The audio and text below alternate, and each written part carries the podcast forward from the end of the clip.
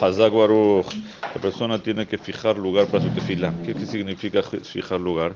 Dice tiene que rezar siempre en la misma sinagoga, pero no nada más en la misma sinagoga, también dentro de la sinagoga, en el mismo puesto. Dentro de cuatro amot se considera el mismo lugar.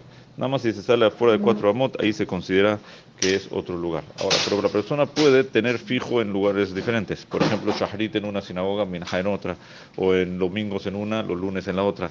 Si es fijo, eh, no hay problema todo el tiempo que sea fijo. Ahora, si una persona reza en la casa, por ejemplo las mujeres, también tienen que tener lugar fijo en la casa para hacer tefila. Tienen que ponerse un lugar donde es un lugar que no lo van a molestar para poder siempre hacer tefila en el mismo lugar.